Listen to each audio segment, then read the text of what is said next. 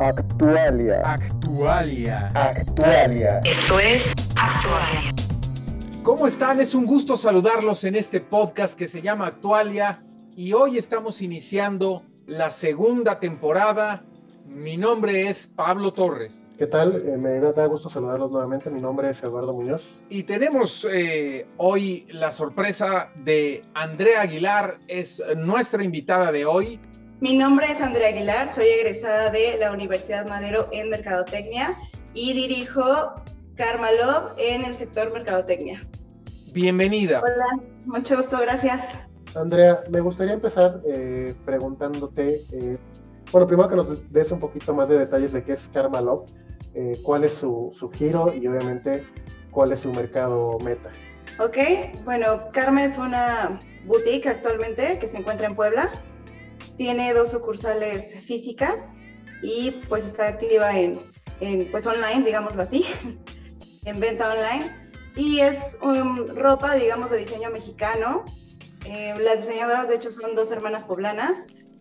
Y está muy padre porque es una propuesta muy diferente a toda la ropa que ves, pues comercialmente hablando, ¿no? Combina un poco lo que es la moda y los cortes actuales o modelos actuales, pero con raíces mexicanas, abordados, patchwork, diseños un poco desiguales, etcétera. Entonces, pues está muy padre porque es ropa que, que pues sí volteas a ver, ¿no? En la calle, pero que te acomoda súper bien. Oye, Andrea, y ya me gustaría preguntarte un poquito de cómo fue que tú eh, llegaste a esta marca, cómo fue que, que, te encontraste con esta marca. Pues mira, fue súper gracioso porque la verdad es que yo iba entrando a la uni y pues simple y sencillamente busqué un trabajo para poder como combinarlo y pues me topé con esta marca super padre mexicana y entré a trabajar tal cual en, en punto de venta, ¿no?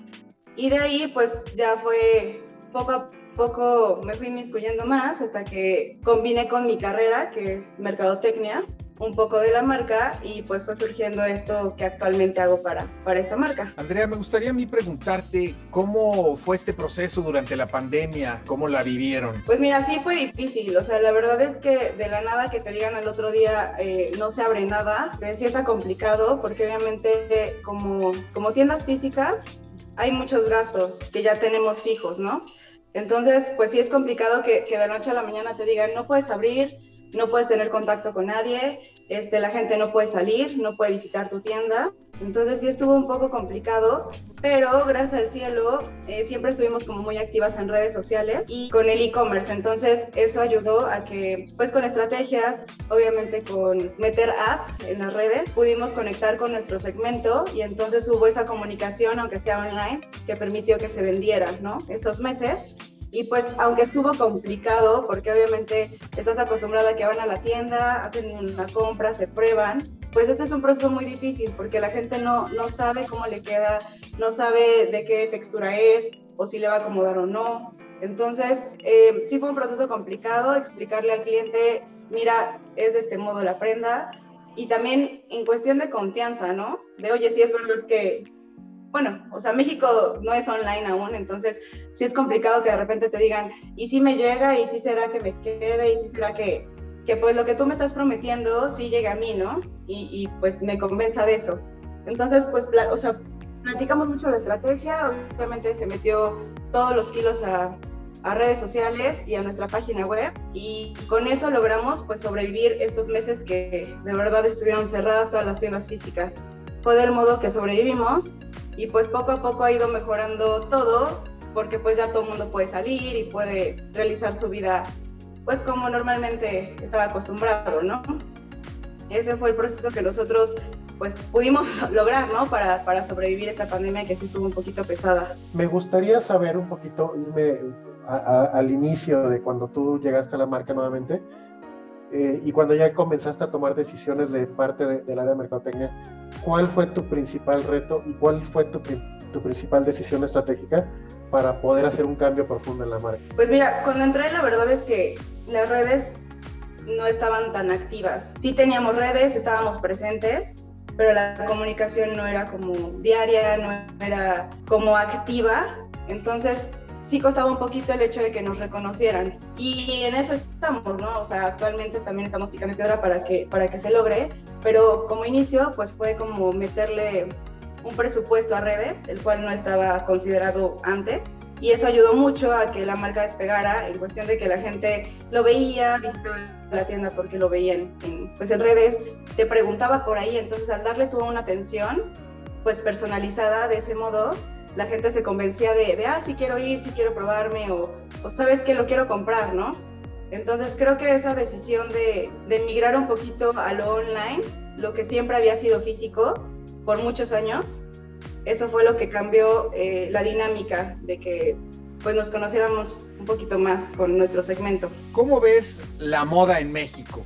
Mira, yo que trabajo para una marca mexicana y que sé todo lo que está detrás de que un vestido llegue y que se fabrique aquí y que todo lo que se, se ocupe sea mexicano, la verdad es que de repente sí ha costado mucho que valoren las personas eso y paguen por ello, ¿sabes? Sí pasa que dicen, ay, pues voy a la tienda tal, ¿no? Muy grande, que obviamente pues es fast fashion y que pues la gente a veces no se pone a pensar en todo lo que hay detrás. Pero gracias a Dios creo que poco a poco con la construcción y la comunicación asertiva que hemos tenido en redes y, y también en punto de venta, ¿eh? o sea, se ha trabajado con todas las personas para que cuando un, una clienta llegue a tienda se le explique la importancia de la ropa, por qué es diferente a otra, eh, que todo es mexicano, que la verdad es que económicamente estás ayudando a muchas personas que son mexicanas. Entonces, pues sí, sí hemos como tenido una lucha constante porque la gente a veces no valora lo hecho aquí o se les hace caro, ¿sabes? Pero pues también no, no entienden muy bien que todo el proceso es distinto, entonces tiene un mayor costo. No es que sea más caro para ellos, es que obviamente no haces mil prendas de una de un vestido, entonces te tiene que costar un poquito más porque pues no es el suéter que compras en Zara, que todo el mundo lo trae, ¿no? Entonces sí es como un poquito complicado el hecho de que como mexicanos entendamos eso, pero sí creo que hemos tenido un avance. O sea, la gente sí llega buscando lo hecho en México. Este, hay muchas personas que sí valoran el bordado, este, lo artesanal.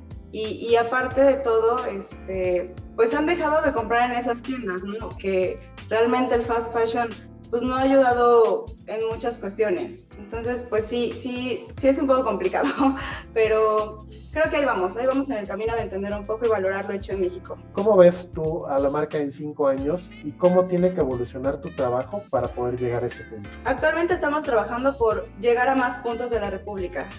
O sea, la verdad es que tenemos dos tiendas actualmente en Puebla, estamos ahorita en un concept store en Cancún y hemos estado en hoteles en otros puntos de la República, pero sí creo que, que avanzaríamos o que nuestro siguiente paso es tener sucursales en otros estados. Por ejemplo, Ciudad de México es el siguiente que queremos como tocar. Y, este, y también que nuestro e-commerce pues crezca más, ¿no? De las ventas actuales que tenemos mensuales, pues sí queremos potenciar eso para que realmente trabaje solito el e-commerce y no no sea tanto de dar información, sino de ya un, pues una conversión más continua.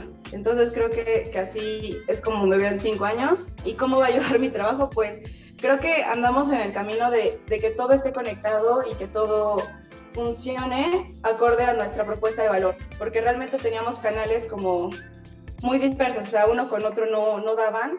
Entonces el hecho de conectar y que toda la comunicación sea hacia un mismo lado, ayuda a que el cliente entienda por qué nos está comprando, quiénes somos, dónde estamos y eso es lo que creo que, que nos ha funcionado. Entonces, mi camino es eso, sea, tratar de que todo en canal de comunicación esté completamente pues funcional y, y conciso para el cliente que nos compra o para el segmento que nos compra.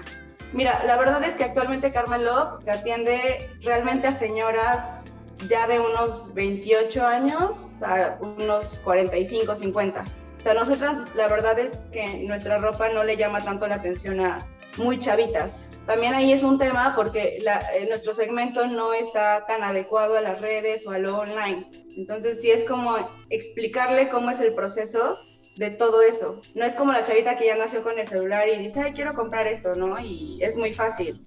Aquí sí son personas un poquito, pues más complicadas en cuestión de que no nacieron con lo online y están migrando su vida a, pues sí, a estar en el celular, en las redes, y, y a interactuar de ese modo. Oye, platícanos tu experiencia con los marketplaces. Fíjate que hace años, y- o sea, bueno, estuvimos en Amazon, México, pero la verdad es que sí, sí el proceso no es complicadísimo, pero sí tienes que entenderlo perfecto para que te funcione. Porque obviamente es que tu ropa esté embodegada, que esté dispuesta a enviarse en ese momento al cliente. La verdad en ese momento por nuestra capacidad de producción sí fue difícil y aparte, este, pues sí, por todo lo interno fue, fue difícil continuar con él.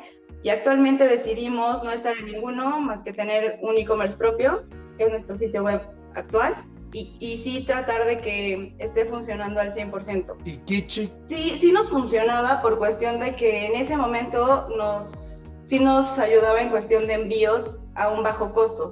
Y eso, la propuesta que le hacemos al cliente le funcionaba, estaba bien, pero actualmente ya como hemos logrado que, que el online funcione mejor, ya nosotros a nuestra capacidad logramos tener esos envíos con el menor costo y poder ofrecerlos de manera directa. oye, ¿puedes compartirnos tu experiencia de comunicación en general y la experiencia offline y online? ¿Ok? Si ¿Es la misma? O sea, ¿cómo sientes la experiencia online y offline en este mundo omnicanal? Sí, claro. Mira, por ejemplo, es, como les comentaba hace ratito, o sea, la verdad es que tratamos de que la atención sea muy personalizada.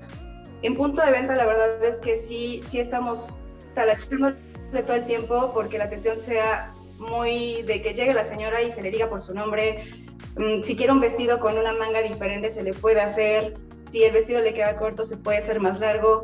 O sea, sí tratar de que todas esas características que la clienta pide, tal vez, se logren, ¿no? A nuestro alcance, obviamente, porque ya hay cosas, pues, un poco más complicadas. Entonces, hemos tratado de, que la atención sea muy personal, que la clienta se sienta, pues sí, consentida. Y aparte, como los diseños son exclusivos, realmente tu vestido no lo tienen muchas personas en México, digámoslo así. Entonces, eso también le ayuda a que ella se sienta con un vestido especial. Y al final, eso en cuestión emocional ayuda muchísimo. Sí tratamos como de atenderla muy bien, de, tratar de mandarle mensajes seguido, de saber qué es lo que necesita, preguntarle para qué lo va a ocupar o, o cuál es su requerimiento. Y con eso hemos logrado mucho, la verdad, y, y la gente regresa y las clientas se sienten como en casa y demás. Y tratamos que la misma comunicación sea a nivel online. O sea, si alguien nos escribe, no es un cliente más al que le contestamos con un robot. Tratamos de sí estar disponibles y contestarle muy personal.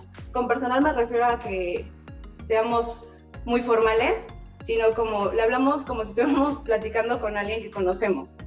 Y eso ha logrado también muchísimo porque das confianza. Aquí la verdad es que pasa mucho que, que todavía tenemos desconfianza de ya sea poner nuestra tarjeta en un sitio web o de hacer un depósito, porque pues obviamente se conoce de todo lo que hay en fraude y demás. Entonces, ese convencimiento y la confianza que tú le puedas dar al cliente también a nivel online ayuda muchísimo.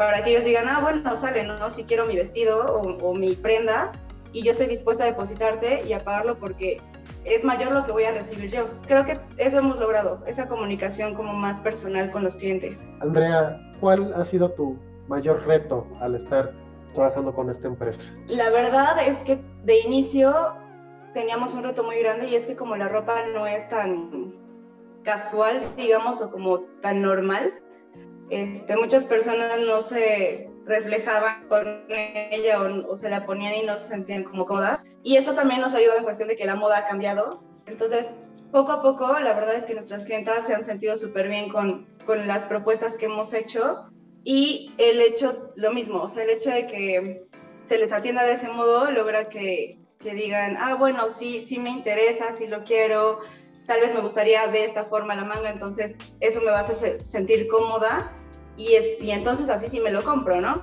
Creo que el reto más grande ha sido ese y dar a conocer la marca, porque obviamente estamos hablando de, de que no, no sea como pagado por mucha publicidad en la vida de la marca, entonces era darla a conocer al alcance y con el presupuesto que tenemos. Porque al final de cuentas somos una pyme, entonces sí hay que acoplarnos a eso.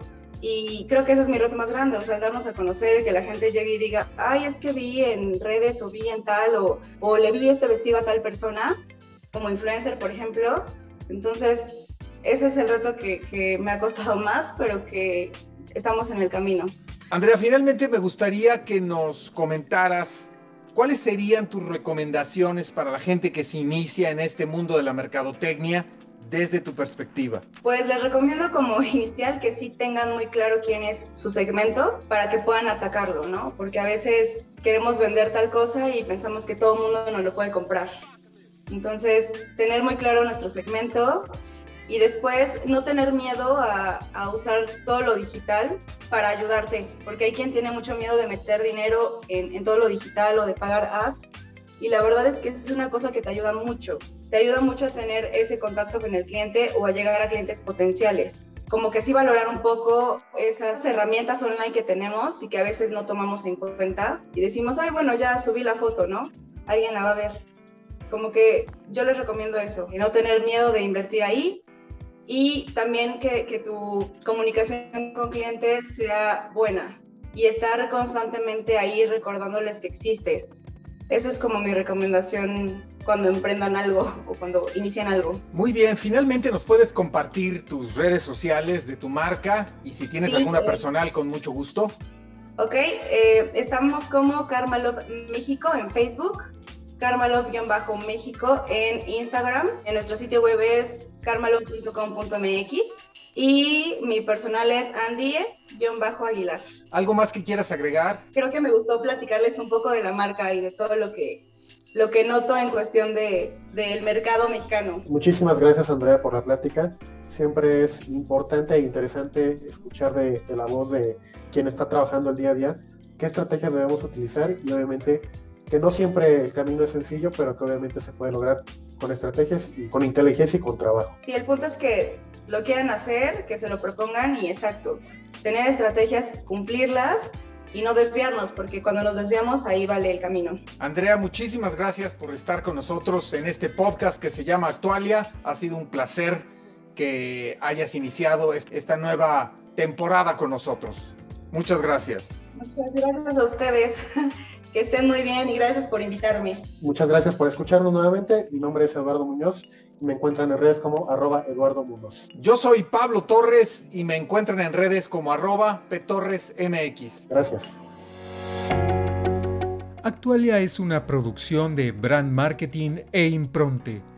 Derechos Reservados 2022.